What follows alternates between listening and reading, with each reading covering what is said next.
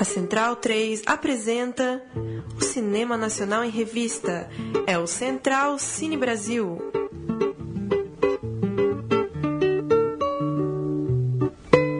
Olá, amigo ouvinte da Rádio Central 3, está começando mais uma edição do programa Central Cine Brasil, o programa sobre cinema brasileiro aqui da Rádio Central 3, e hoje um programa muito especial. Boa noite, eu sou Lucas Borges, apresentador desse programa. O programa é especial porque falaremos de um dos filmes mais comentados e mais bem avaliados dos últimos tempos no cinema brasileiro, Aquários. Especial porque temos diversos convidados na mesa com a gente aqui no estúdio da Central 3. E especial porque temos também uma participação muito ilustre ao telefone, não é isso? Paulo Silva Júnior. Olá, Lucas. Um abraço para quem curte aí o Central Cine Brasil. Vamos lá, falar de Aquários, né? Agora que, que todos, é, agora que o filme já chegando ao fim dessa primeira semana, né, no circuito comercial, e a gente já, já assistiu, né? A galera já está assistindo, a gente já pode falar melhor agora do filme e bater um papo também é, com o nosso convidado aí por telefone. Isso aí, um breve boa noite, bom dia, boa tarde para os participantes de hoje. Obrigado, Leandro e a mim na mesa. Boa noite, Murilo Costa. Boa noite, Tardino. Gil Luiz Mendes. Boa noite a todos e boa noite, Kleber Mendonça Filho, diretor de Aquários. Muito obrigado por nos atender.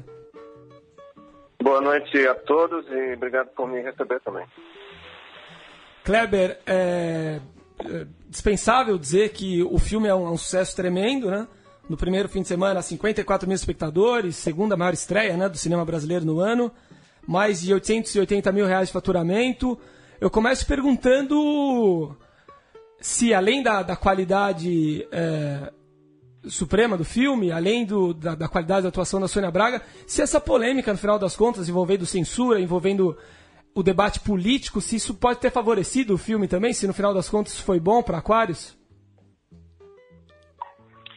Uh, eu acredito que sim, embora nada disso, claro, tenha sido planejado. Acho que uh, nós para a competição do Festival de Cannes num momento muito grave do, da situação política no Brasil. Esse momento, na verdade, continua grave, mas quando a gente, quando nós viajamos, é, o, esse processo de afastamento de Dilma tinha acabado de ser implantado, o Ministério da, da Cultura tinha acabado de ser extinto. Então, não, não nos pareceu ser uma opção fazer ou não uma colocação democrática e apontar questões que nos inquietavam. E foi isso que não só a equipe do Aquários, mas praticamente todos os profissionais do audiovisual que estavam no Festival de Cannes, que é um grande encontro mundial de profissionais do audiovisual, e tem, claro, a parcela a parte brasileira que vai ao Festival de Cannes para tratar de diversos projetos e negócios. É, não, não nos pareceu ser uma opção e nós fizemos e isso teve uma repercussão enorme, muito maior do que eu jamais poderia imaginar. E, e de lá para cá houve uma. Para o país está muito dividido politicamente, tem, tem os que pensam de um jeito, tem os que pensam de outro. E o filme entrou nessa discussão política e foi assim que as coisas aconteceram. E a gente terminou estreando com uma força de polêmica, uma força de discussão política muito grande.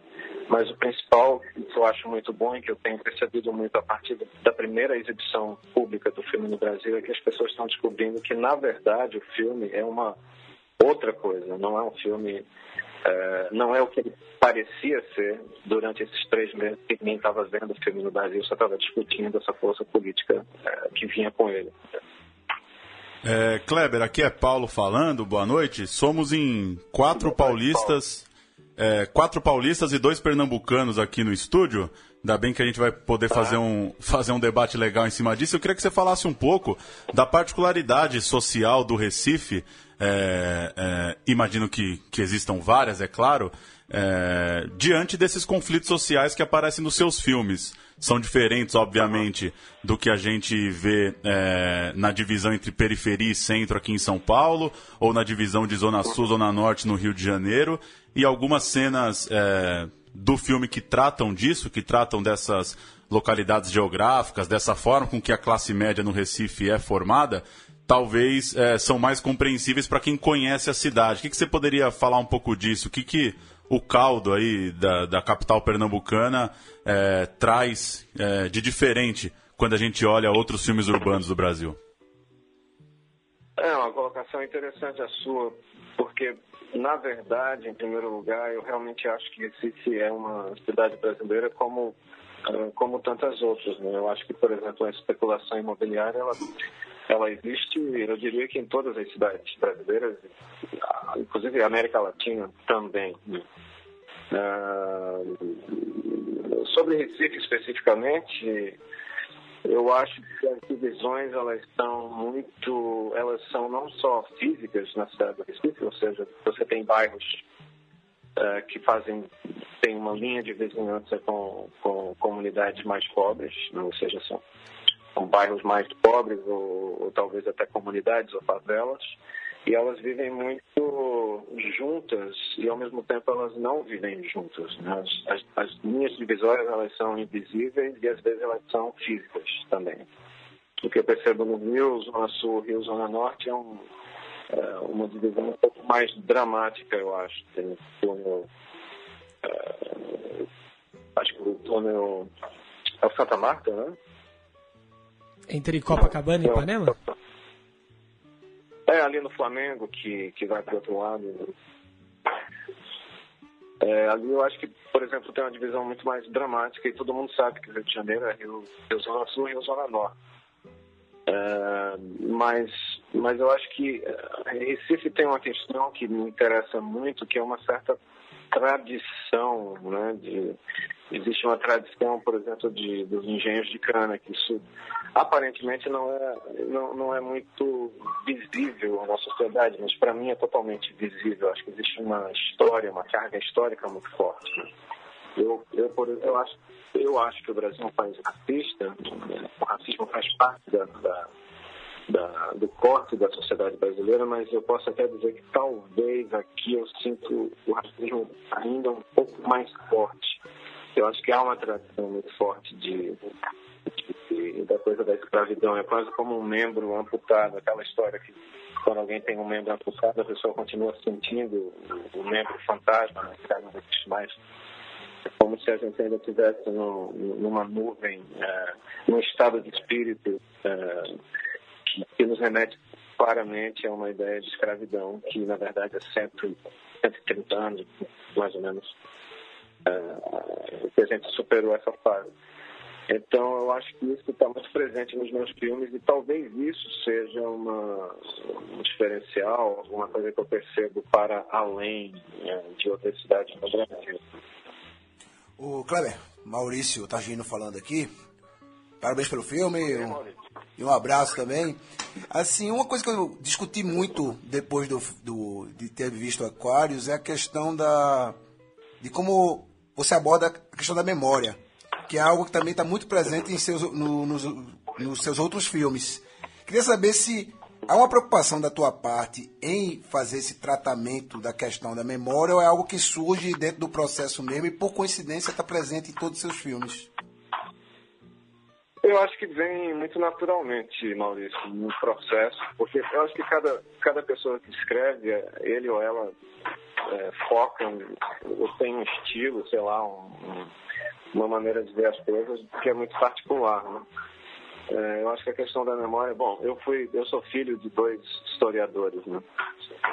Minha mãe é, escreveu sobre é, questão da reforma agrária logo depois da abolição da, da escravidão, através do pensamento social de André Rebouças. Então, eu cresci ouvindo muita coisa sobre Gilberto Freire, Joaquim Nabuco, André Rebouças.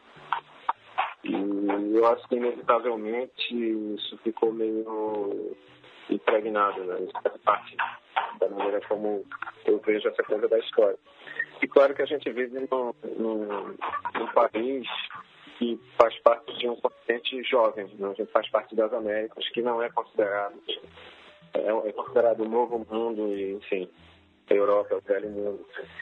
E eu percebo uma, uma falta de interesse que faz parte da cultura, né, do jeito de ser da nossa cultura, é, a falta de interesse pela história não pelos livros de história, mas entender que a história explica muito o presente. E, é muito curioso quando esses filmes são vistos, as pessoas olham para o filme e eles se dão conta de coisas que não, talvez olho nu eles não tinham se dado conta.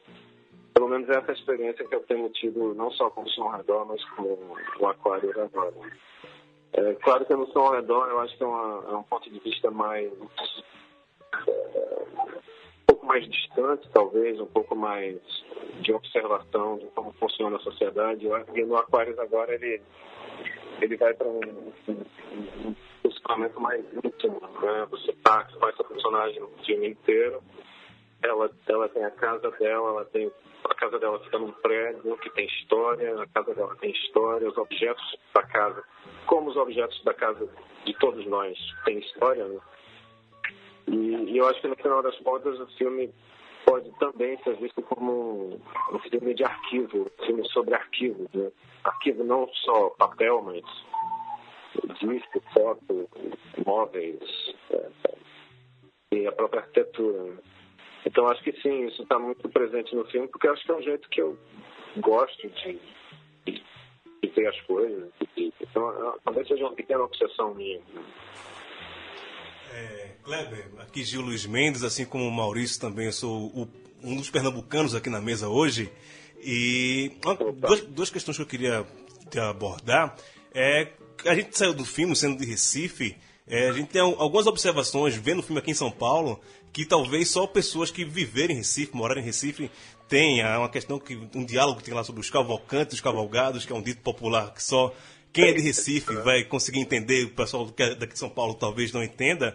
É, isso que eu queria te perguntar, essas referências muito locais é uma coisa também que você quer colocar? E outra coisa também que eu queria te perguntar é em relação a essa, como você já falou aqui há pouco, essa coisa da escravidão ainda em Recife, tem muito, é que quase todo filme seu tem a questão da empregada doméstica, né? Como ela é tratada como membro da família, mas também não sendo da família. Eu queria que você falasse um pouquinho sobre isso com a gente.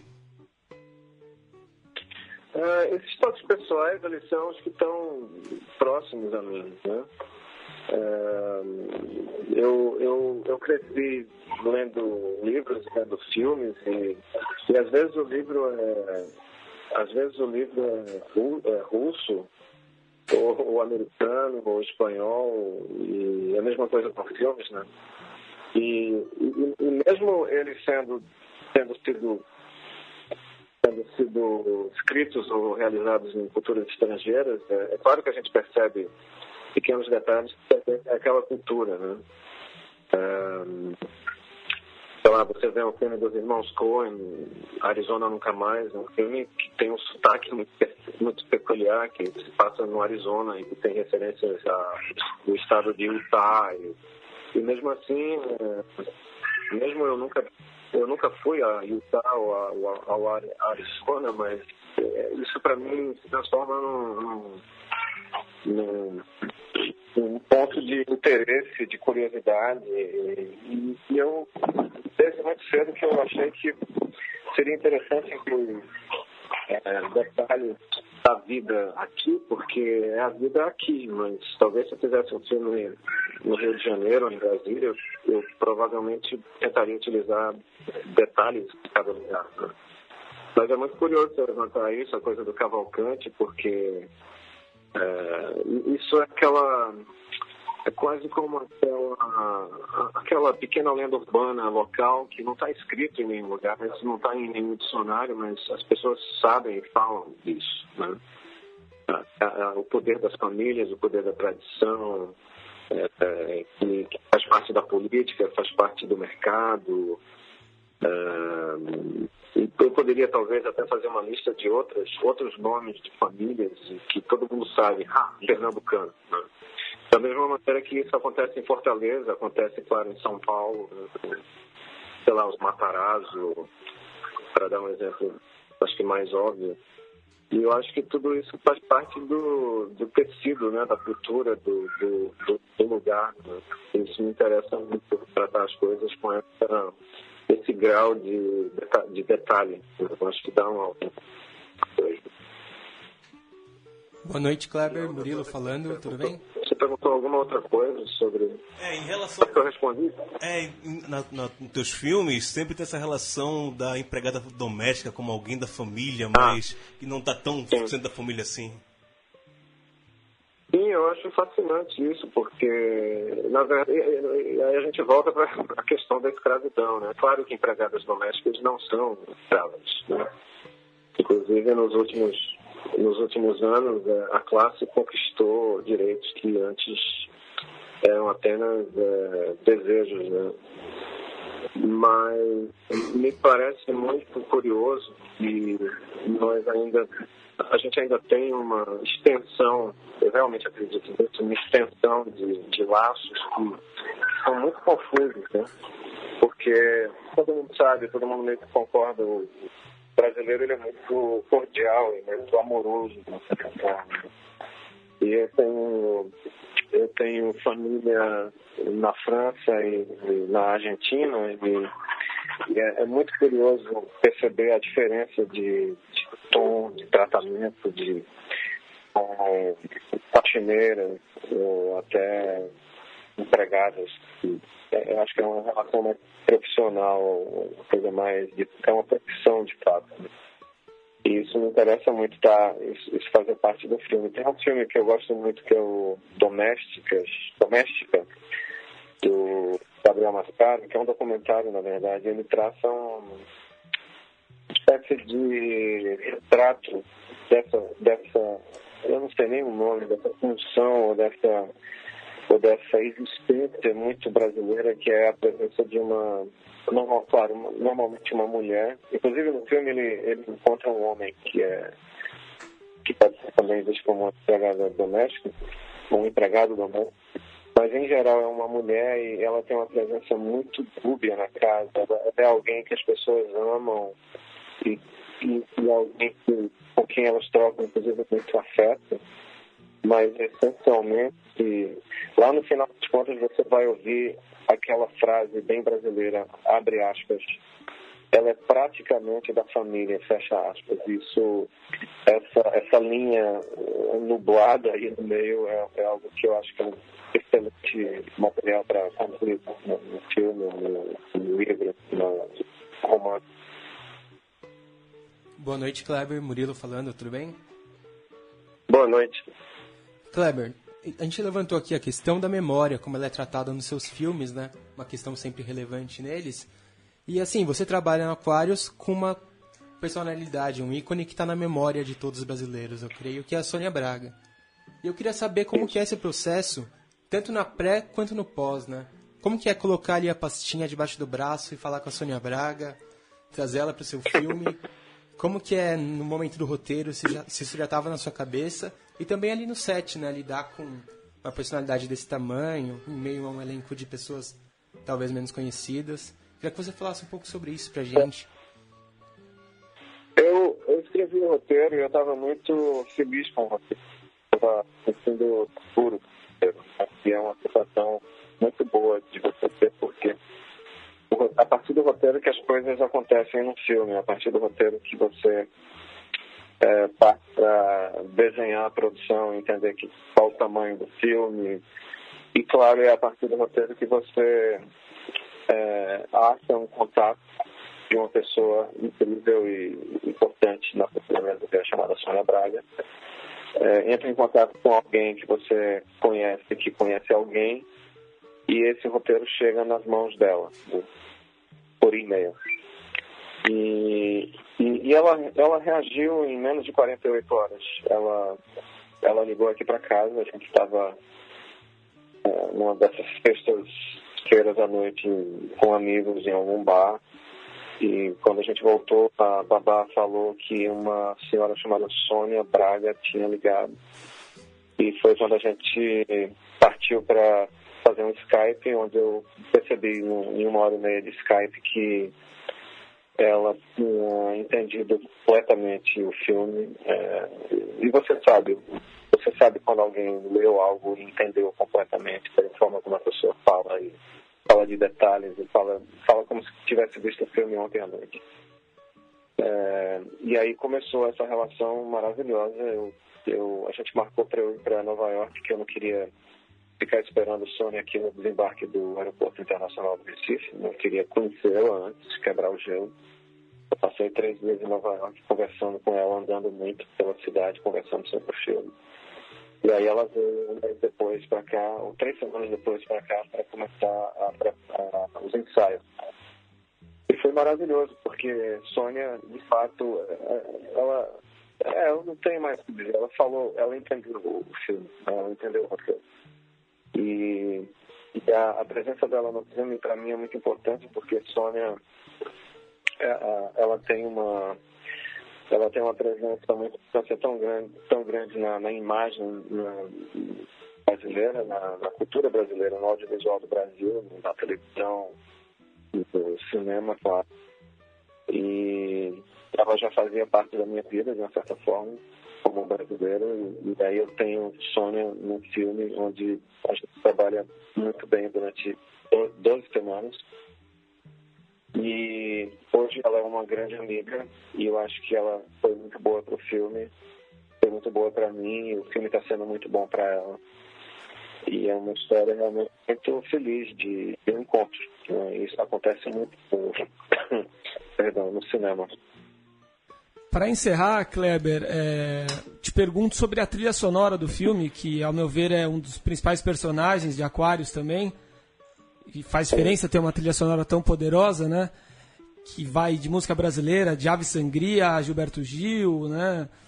Tem Queen, né? Mais de uma vez Queen aparece no filme. E eu te pergunto se essa trilha sonora é algo muito pessoal seu, se tem um toque da Sônia Braga, que aparece cantando com naturalidade, né? Ao longo do filme também. Como é que foi construída essa trilha tão, tão emocionante? É, obrigado. É sempre bom ouvir esse tipo de reação à trilha, porque eu, desde o início, eu sabia que a, a, a escolha de música para esse filme seria extremamente importante, tanto quanto ter som ou, ou, ter aquela locação onde a gente fez o filme.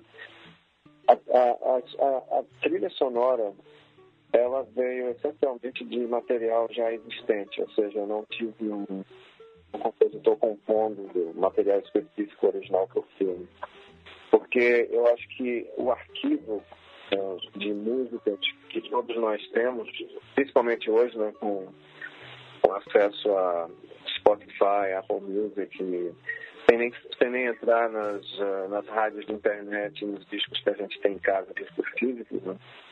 É, isso tudo para mim é arquivo, é, faz parte da história do filme. Né? E sendo ela uma jornalista aposentada da área de música, é, eu, eu, eu criei a, a desculpa perfeita para usar a música como como narrativa, né? como fio, fio narrador desse filme. Né?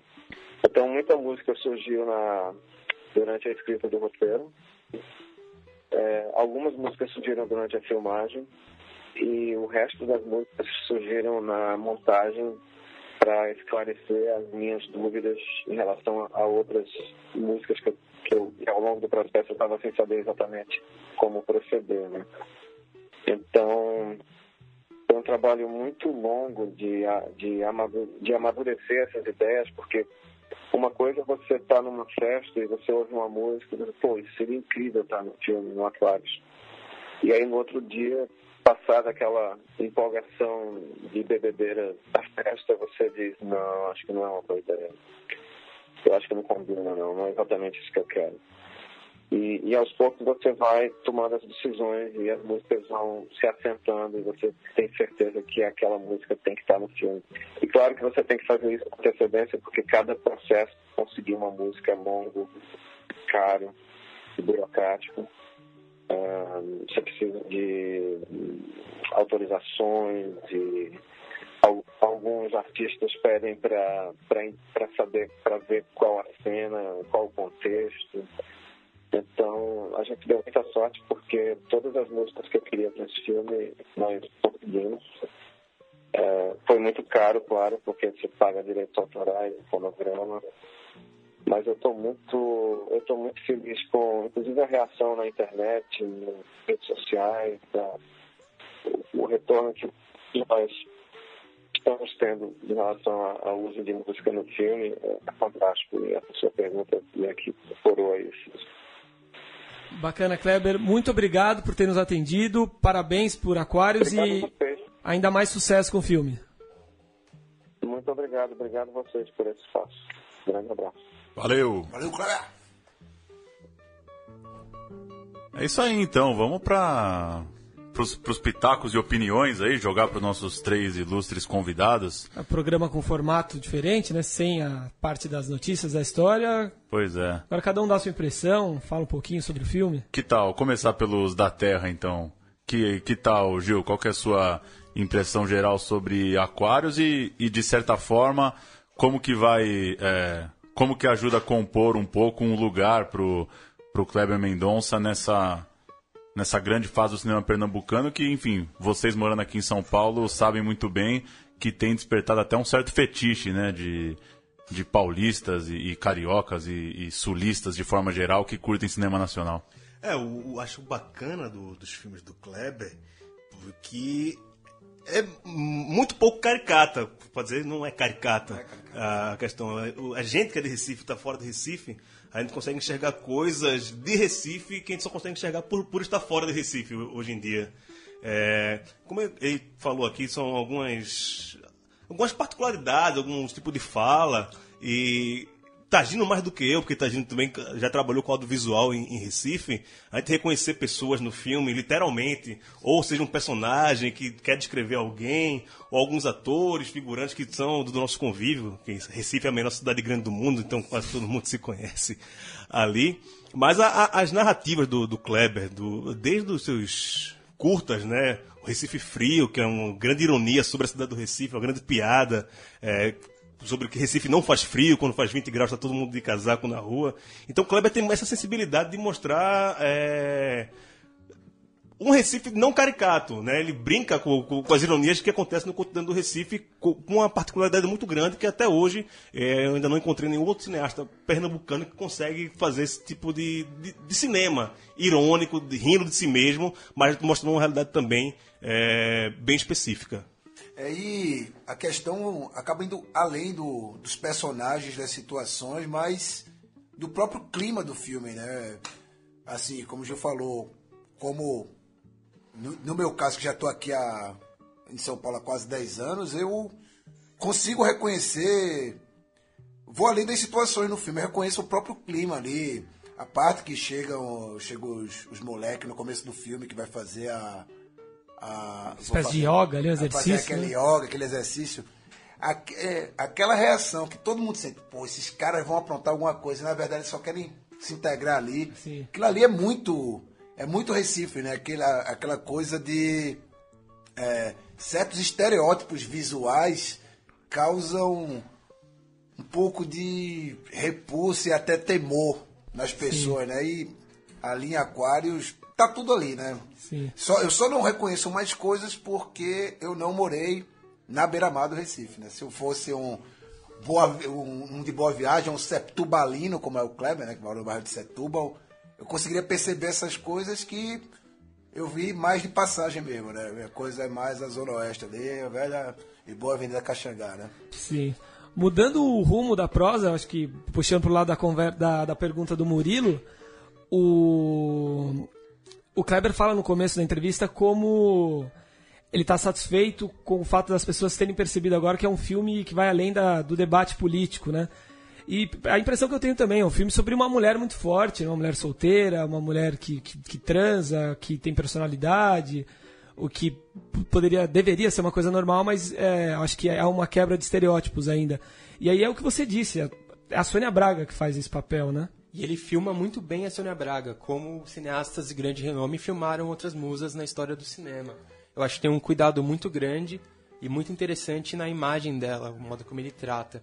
Ele consegue trazer a grandeza dela para o filme e para a personagem, que é muito complexa, muito interessante e legal, né? Que é escrita por um homem, tem toda essa profundidade, foge de estereótipos, é uma mulher que transa, como você falou, mais velha, com, teve um câncer no seio, é. toda uma série de complexidades. E ele não. Ele disse que o roteiro já, já vinha sendo trabalhado antes, mas essa coisa do cabelo, por exemplo, com a Sônia Braga, toma outra dimensão, uhum. né? Porque chega uma hora que soa quase exagerado a forma com que com que quer se ressaltar. Ela a... joga o cabelo para trás, né? Pois é, o tempo todo essa coisa bem grandiosa, assim, né, de uma, de uma mulher desse porte. E só para concordar com o Gil também a coisa dos, dos estereótipos, é, de fato, né, concordo, não são filmes que tem coitadinhos, né, e a própria personagem da Sônia Braga, a Clara, ela tem uma complexidade porque, por mais que ela é uma mulher moderna, né, uma, uma uma mulher que, que tá numa chamada aí terceira idade, mas né, lida muito bem com, com, com, diversas coisas do cotidiano, que parece ser muito jovial,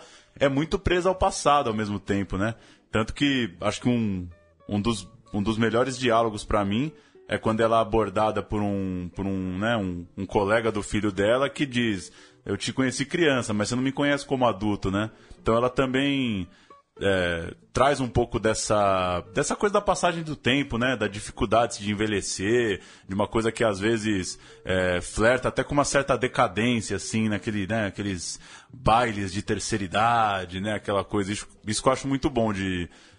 Concordo com você, de fugir do estereótipo. Não, não precisa ter é, nem a madame, é, nem a coitadinha. São pessoas, né, com, com suas contradições, como somos todos nós mesmo. Essa questão do baile da terceira idade que você falou aí também é outra piada pernambucana que tá no filme que a gente entende, que ali é o Clube das Pais, que é um, um baile da terceira idade de um clube que fica na Zona Norte, onde só vai gente da terceira idade para dançar e para paquerar, tipo, é o clube de paquera do, da terceira idade. E isso é uma coisa também que, como a gente falou, é uma coisa muito recifense, que isso é uma piada interna que talvez quem é de fora não, não consiga entender. E. Vai lá, Paulo. Não, eu ia perguntar para o Murilo uma coisa que a gente sempre fala aqui com, com diversos diretores no programa, é sobre essa coisa da de, de como o cinema está muito ligado à sua cidade e né, é, a coisa do cinema de São Paulo, que muitos criticam de ser um pouco até bunda mole, de ser uma coisa um pouco careta, é, em contraponto a um cinema do Rio que ora vai para coisa da favela, ora vai para coisa é, da elite, da novela das oito ali da Rede Globo. É, enquanto isso, outros lugares, né, saindo aí desses é, de São Paulo e Rio, que é os filmes que historicamente, obviamente, a gente teve mais acesso por uma questão de distribuição e de interesses comerciais, começam a surgir esses filmes é, é, com maior alcance nacional e internacional de Salvador, de Recife, de Porto Alegre nos, nos tiram um pouco dessa, desse contexto muito ligado ao que a gente vê na televisão, por exemplo, né? É, bom ter esse olhar. A gente até vê aqui pelos convidados que ele conseguiu ser muito fiel, trazer piadas internas e estereótipos lá de Recife, sem cair também no regionalismo tosco, forçado, porque a gente assiste o filme e acha natural, completamente natural, a gente que não é do Recife. E eles assistem também acham que é uma perfeita tradução da cidade. Então o filme consegue trabalhar com os dois lados, tanto com quem não é de lá quanto com quem é da cidade. E você concorda que que a gente aqui em São Paulo sofre um pouco de uma certa caretice? Por que, que talvez a gente não vê tantos, é, tantos paulistanos se identificando com uma coisa de um cinema paulistano? Ou é só impressão isso? Acho que o cinema paulistano é um pouco ligado com as raízes de quem faz também, né? É um cinema um pouco elitizado, que tenta trazer dramas que não são, talvez, de todo o resto da população de São Paulo pra tela. É a, é a, versão cinematográfica do escritor em meia idade, de 40 anos, que está em crise existencial, né? É, Parece que eles levam as, as noias que só pertencem a essa classe média alta paulistana e acham que elas são universais, quando na verdade pertencem somente a eles, né? Aí Sim, tem... você tem uma série de filmes sobre cineastas, os escritores frustrados, como você mesmo falou, tentando emular essa vida de artista, dificuldade na cidade grande, em meio ao trânsito, ao, ao emprego e tal então acho que isso não se traduz para todo mundo, assim, as pessoas não se identificam muito com isso. Aí tem a questão que foi o, foi o Guilherme Aranha, se não me engano, no, na última, no último programa. O, o Marcel Isidoro, Marcel né? Isidoro. Produtor ele, do O do Diabo, Diabo Mora aqui. aqui. que foi entrevistado no último programa, que ele citou, na opinião dele, existe um único movimento atualmente, um movimento contemporâneo de cinema, que é o movimento do, do cinema do Recife, onde os profissionais né, se trocam entre eles, o diretor de um filme faz a direção de arte do outro, direção de fotografia é, roteiriza um outro filme e que, na opinião dele, o Kleber é, é, o líder desse movimento. Talvez o São Paulo careça né, um pouco dessa, dessa cultura do cinema. é, e acho que até vocês podem falar assim de lá que é, tem uma ligação também com a forma com que foi fomentado o cinema, né? Dessa turma que, que a maioria deles se conheceu na faculdade federal, mesmo vindo do, do Paulo Caldas, do Lírio. Targino, não é uma né? turma. Um dos, dos representantes. Não é uma turma que, que se formou em cinema, como se formaram as pessoas em São Paulo, no Rio, né? São muitos é, jornalistas. O próprio Cláudio Assis cursou economia na, na Federal de Pernambuco. Que não tinha o curso de, de cinema Pois é. em, em Pernambuco. Inclusive, o Tagino está aqui, é um dos precursores é do Cineclube da Federal, que deu início ao curso de cinema. Vários cineastas pernambucanos eh, são contemporâneos do Tagino e amigos pessoais do Tagino. Ele pode falar bem melhor do que eu aqui. Pois é, e, e essa impressão é real, então, né, Tadinho? Essa turma se forma com uma coisa de mais. É, mais orgânica mesmo, mais, mais cumplicidade entre eles, né? É porque ah, acho que a grande base do, do cinema pernambucano não é questão de aprendizado técnico, de como formatar um roteiro, de como acertar o melhor enquadramento ou a luz. É uma coisa baseada na cinefilia mesmo. É, é nego que viu muito filme na vida. E assim, Kleber tem um papel fundamental nisso quando ele funda a- o Cinema da Fundação ali em 98 que começou a trazer alguns filmes que só se via lá. É, não- Você não, não, não ia entrar em circuito comercial. Então a única chance de ver esse filme era lá. E acabou abrindo o leque para muita gente que estava acostumado com cinema ali pré-Globo Filme, né? Globo Filme surge no meio dos anos 90, ali, aquela coisa pastiche de novela ou cinemão hollywoodiano. De repente, quando tem, por exemplo, uma amostra com todos os filmes do Truffaut. Passou lá na Fundação Joaquim Nabuco ali na virada do- dos anos 90 para os anos 2000. Assim, durante um mês se passou todos os filmes do Truffaut, inclusive alguns que não tinham sequer sido exibidos no Recife nunca, assim. Então, essa galera acabou vendo isso, é, abrindo os horizontes e vendo que outros cinemas eram possíveis. né? Essa foi a grande universidade dos, cineastas. Exato, exato. É, se mostrar que é, existe um filme de 100 milhões de dólares lá do James Cameron, mas ali no, no leste europeu tem um cara que pegou 50 mil dólares e fez um puta filme melhor que o do James Cameron, entendeu?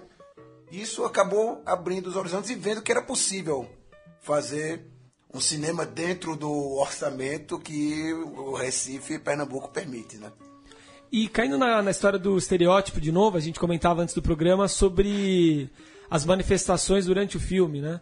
Nesse contexto político, gente gritando fora Temer antes, depois, durante.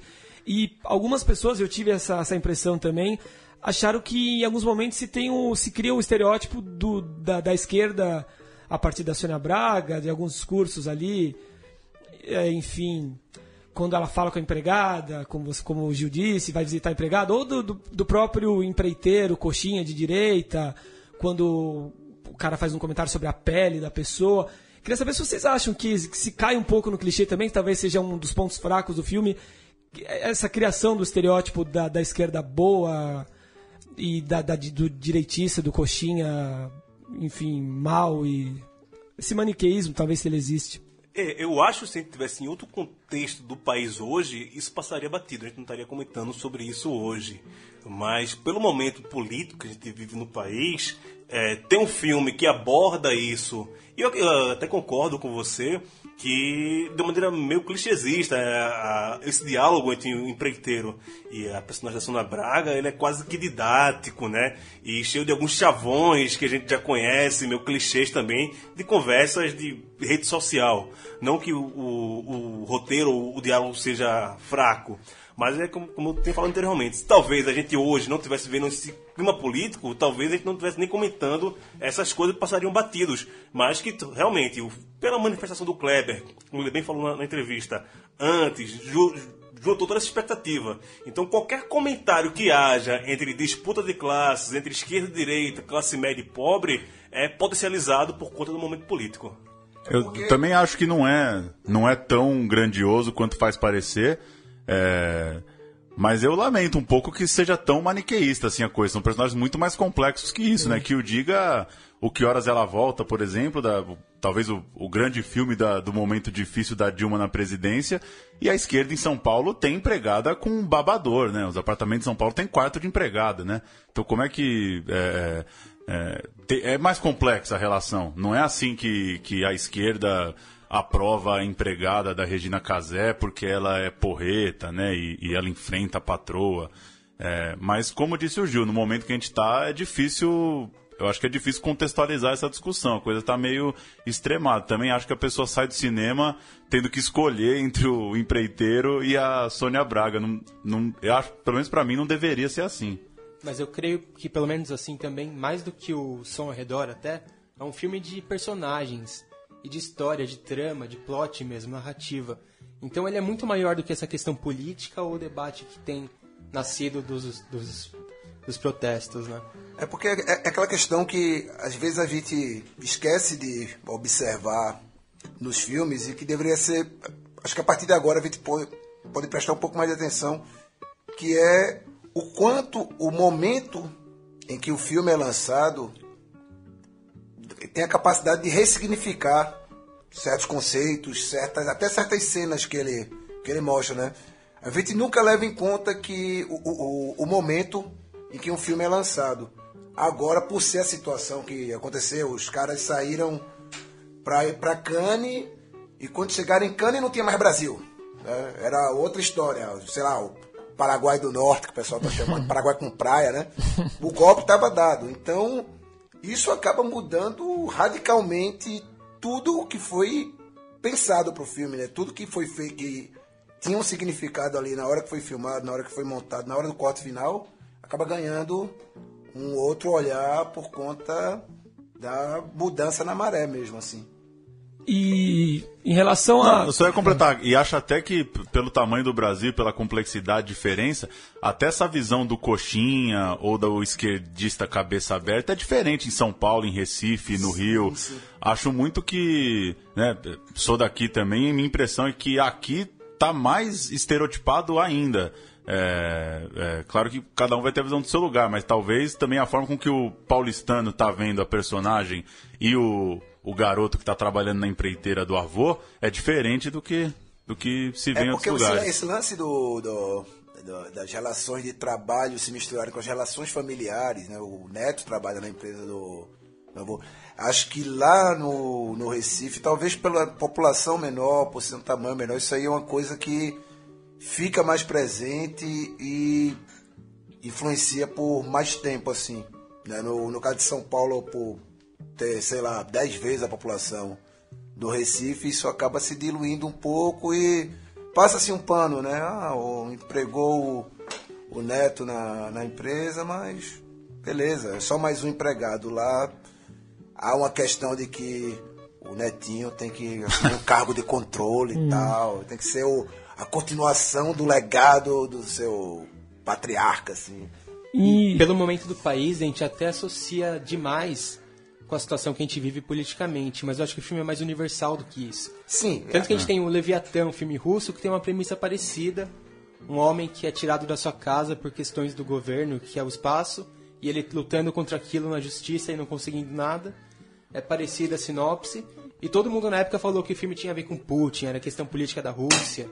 O tempo pode fazer o filme se tornar ainda maior. Então, É, acho que as pessoas acabam refletindo muito com o dia a dia delas. Lá na Rússia se falou muito sobre a questão do Putin, aqui a gente leva pro lado do Temer, mas o filme é universal. Se passasse na Rússia, o pessoal ia entender também. Ia entender a força do mercado contra a pessoa, o lado pessoal da vida dela. Pra, pra falar sobre a carreira do filme, a gente citou no começo aqui que foram 54 mil espectadores no primeiro final de semana. Entre filmes brasileiros do ano, só perdeu pro 10 Mandamentos. Foram Tinha 3 aí- milhões, mas as sessões estavam vazias. Vai continuar perdendo. Todos É, filmes vão todos, continuar né? perdendo por um bom tempo. E 880 mil, 880 mil reais de faturamento, 89 salas de exibição. O que, que vocês esperam para esse filme? Que tamanho ele pode tomar? Falando em carreira internacional, em Cannes não ganhou nada, mas foi muito bem aclamado. Enfim, será que a Sônia Braga pode repetir Fernanda Montenegro aí?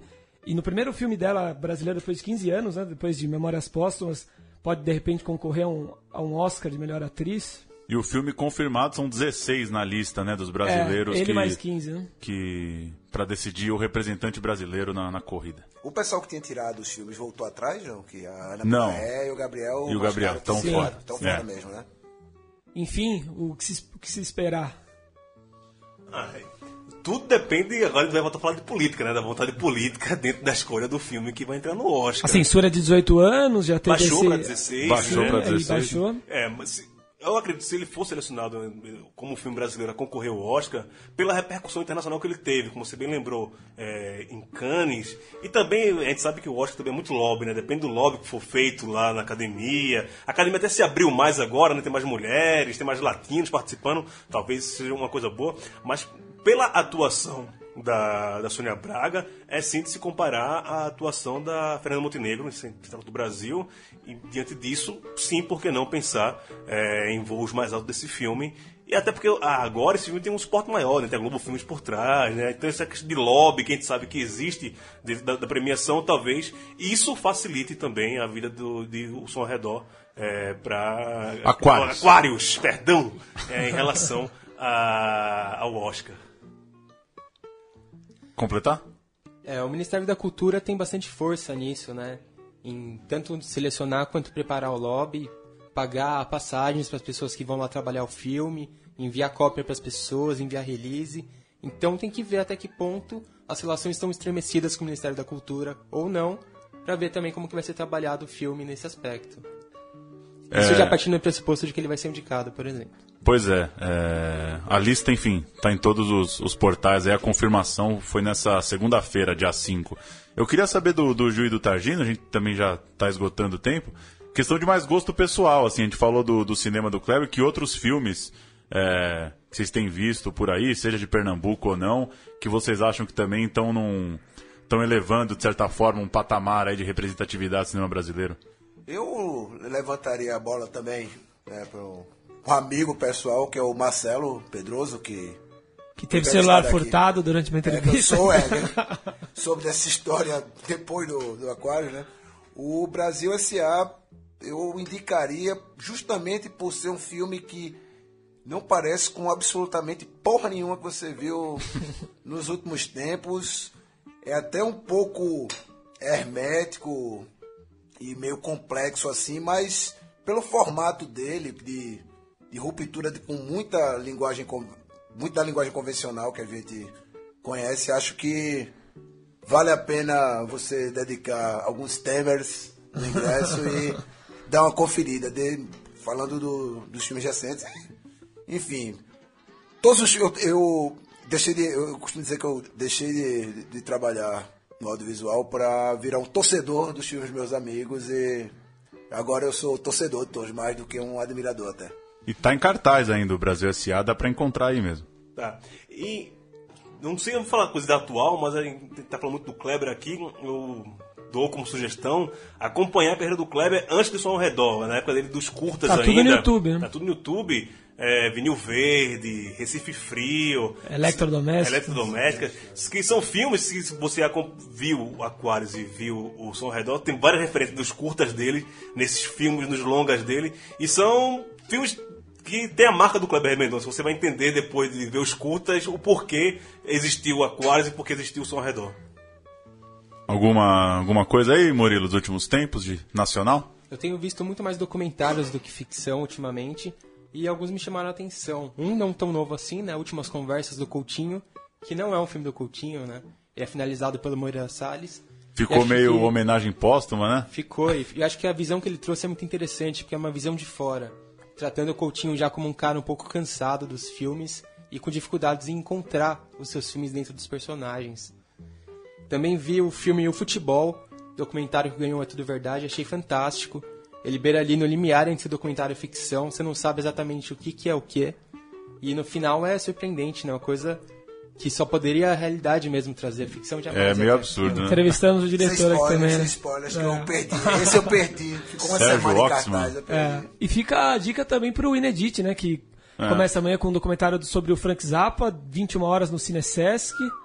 E tem muita coisa boa aí, documentário sobre o The Jam, enfim, Rogério Duarte, Tropicalismo, muita coisa boa. Só para passar outra lista aqui, que saiu também agora no começo dessa semana, que é do, do Grande Prêmio do Cinema Brasileiro, passar os quem concorre ao prêmio de melhor longa de ficção. História da Eternidade, Camilo Cavalcante, Ausência do Chico Teixeira, Califórnia da Marina Persson, Casa Grande, Felipe Gamarano, Chateau, Rei do Brasil, do Guilherme Fontes, Que Horas Ela Volta, da Ana Mulaer, Sangue Azul, do Liro Ferreira e Tudo Que Aprendemos Juntos, do Sérgio Machado. Boa seleção aí, bons, bons valores. Esses já, claro, filmes que, que rodaram 2015, né, que relacionados ao Prêmio Cinema Brasileiro 2016, que tradicionalmente sai aí no começo de outubro, passa ao vivo no Canal Brasil. Isso aí, Barata Ribeiro, 716, foi o vencedor do Festival de Gramado também, né? Aproveitando já que não teve é, o bloco de notícias hoje, venceu o filme, venceu o festival lá no Rio Grande do Sul. É isso então, né? Isso aí, obrigado Murilo, obrigado é. Maurício Sargino, Gil Luiz Mendes. Valeu. E rapidinho aqui, mandar os parabéns aqui no ar para um amigo que foi premiado lá em Gramado também, no, no curta-metragem, né? O Olímpio. O Olímpio ganhou, acho que desenho de som pelo curta dele, o ex-mágico, então, parabéns aí para aquele sacana. que beleza. Valeu, Lucas. Valeu, Paulo. Até semana que vem. Até semana que vem.